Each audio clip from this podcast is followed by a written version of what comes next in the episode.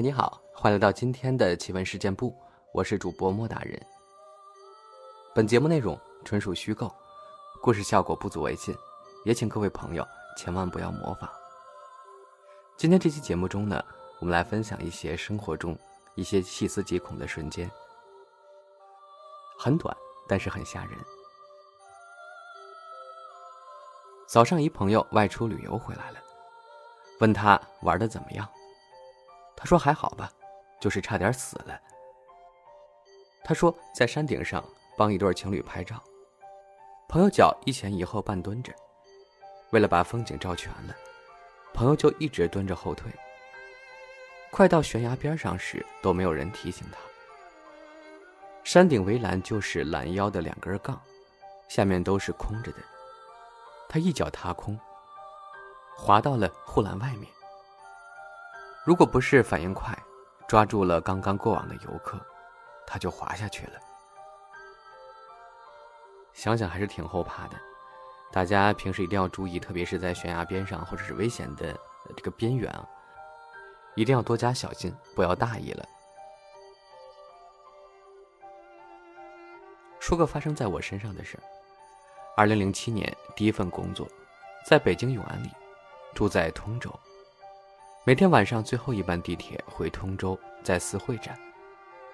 那天晚上我正在等车呢，我站第三四位，站第一那个女孩突然跳下了站台，站在轨道上。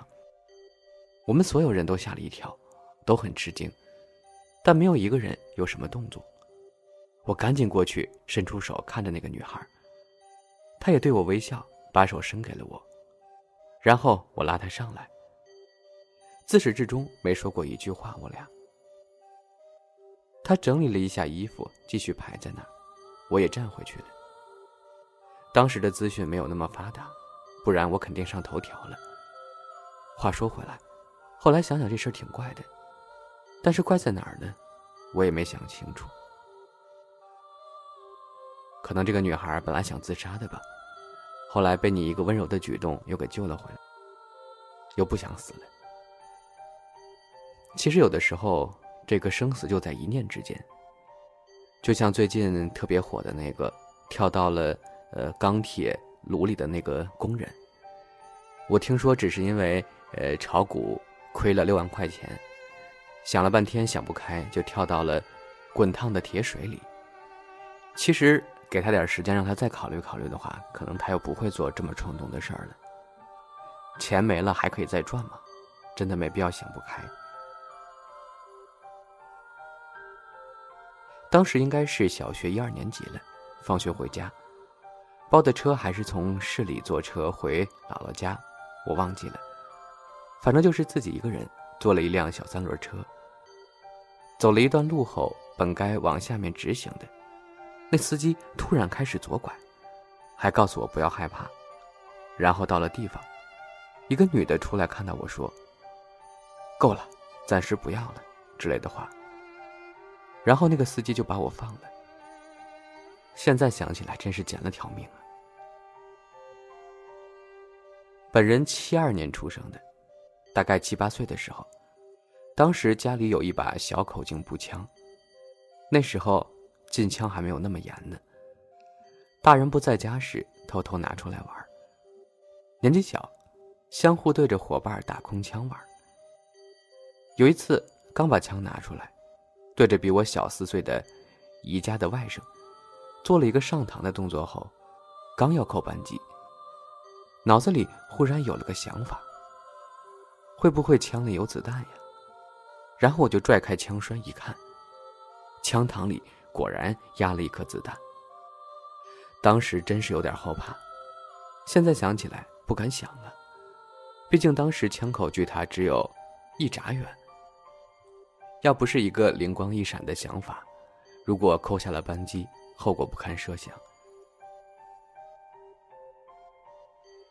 小时候超怕黑，怕一个人。我在屋里看电视，我爸一直在外面抽烟。我因为害怕，就一直去叫爸爸进来。后来才知道，那段时间家里出了问题，我爸那天晚上打算自杀来着。顿时感觉怕黑怕鬼这么多年，晚上睡不好都值了。你这一喊，把你爸爸从死亡的边缘给救了回来。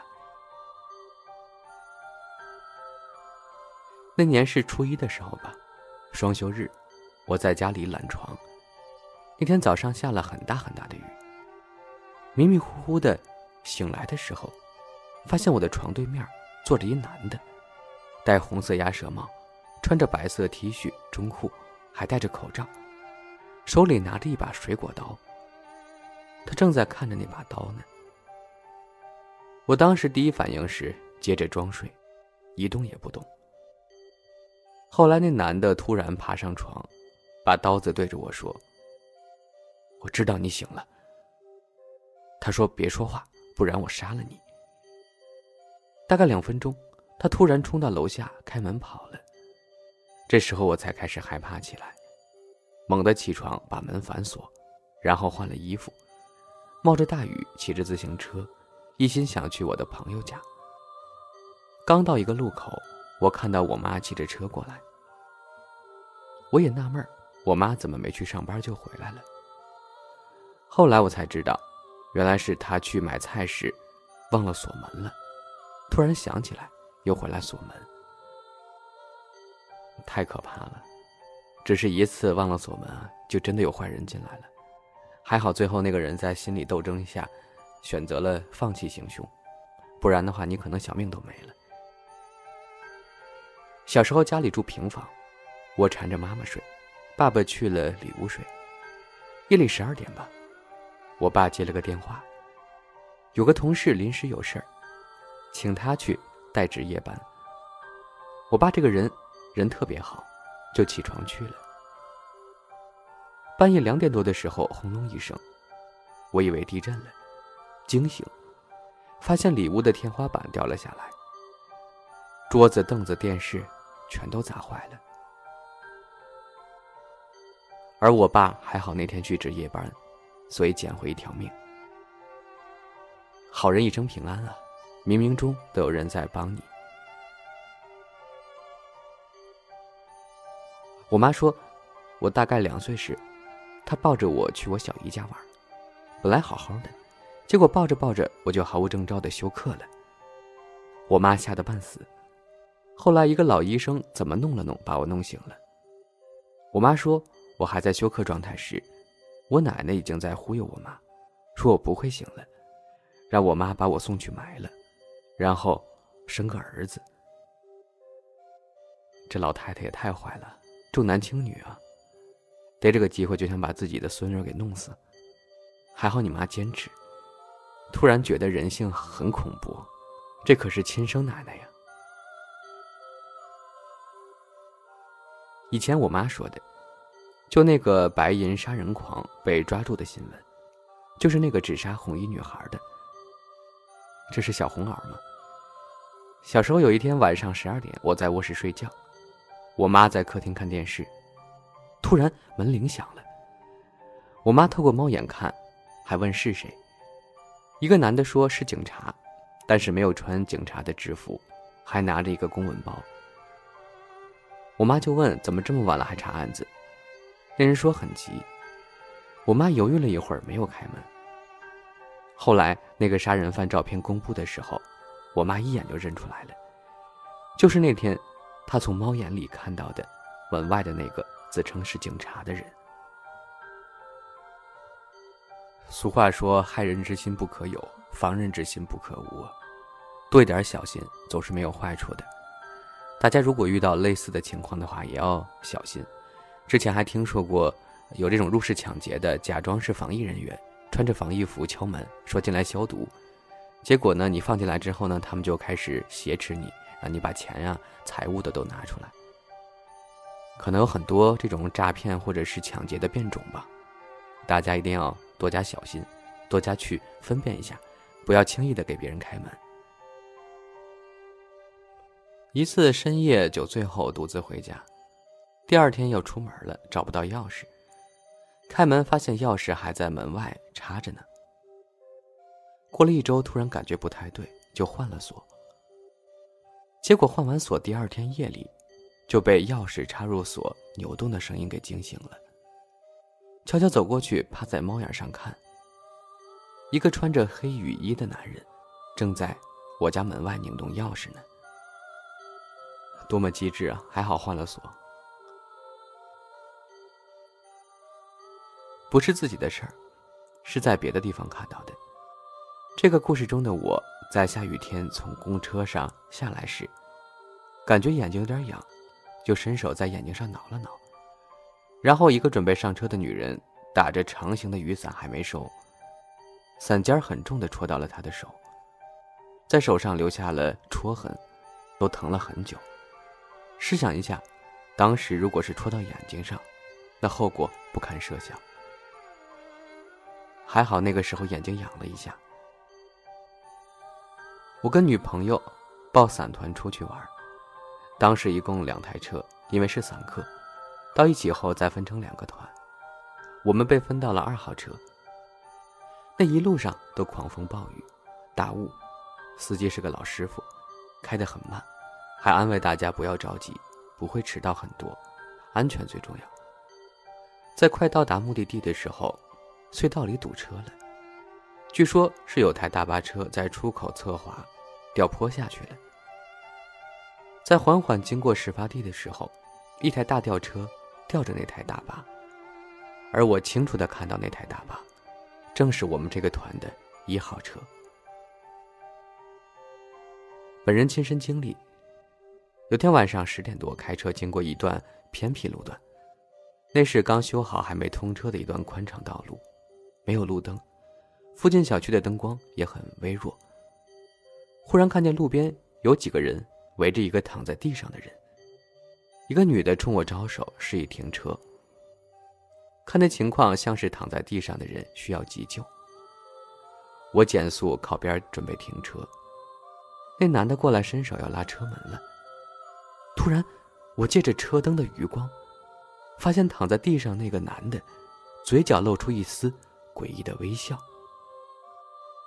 我当时浑身一个机灵，一脚油门就冲出去了。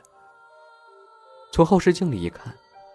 刚刚躺在地上那男的已经自己站起来了。讲真，曾经上学的时候，被一个男的疯狂的骚扰过。当时他的头像就像是噩梦一样，总出现在我的好友申请里。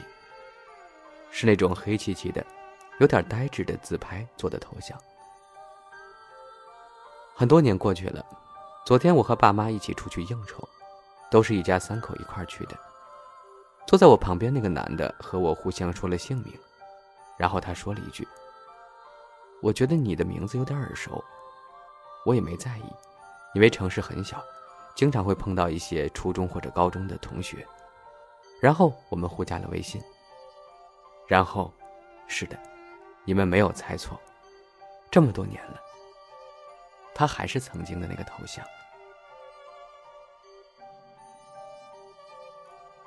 快二十年前了，那会儿我上高中住校，比较无聊。初中好友在皮鞋厂上班，自己租的民房。周末约了时间去找他玩，记得很清楚。白天逛了厂区外面的夜市，然后买了菜回他的民房，用电磁炉做的饭。记得饭还挺香的。那天晚上做了一宿的梦，真实无比。说屋子后面是一条河。两边站的都是古代人，然后一个女孩淹死了，听到了她妈妈在哭，那哭声好像就在耳边，但是梦里一点都不害怕，就像是路人偶尔看到一样。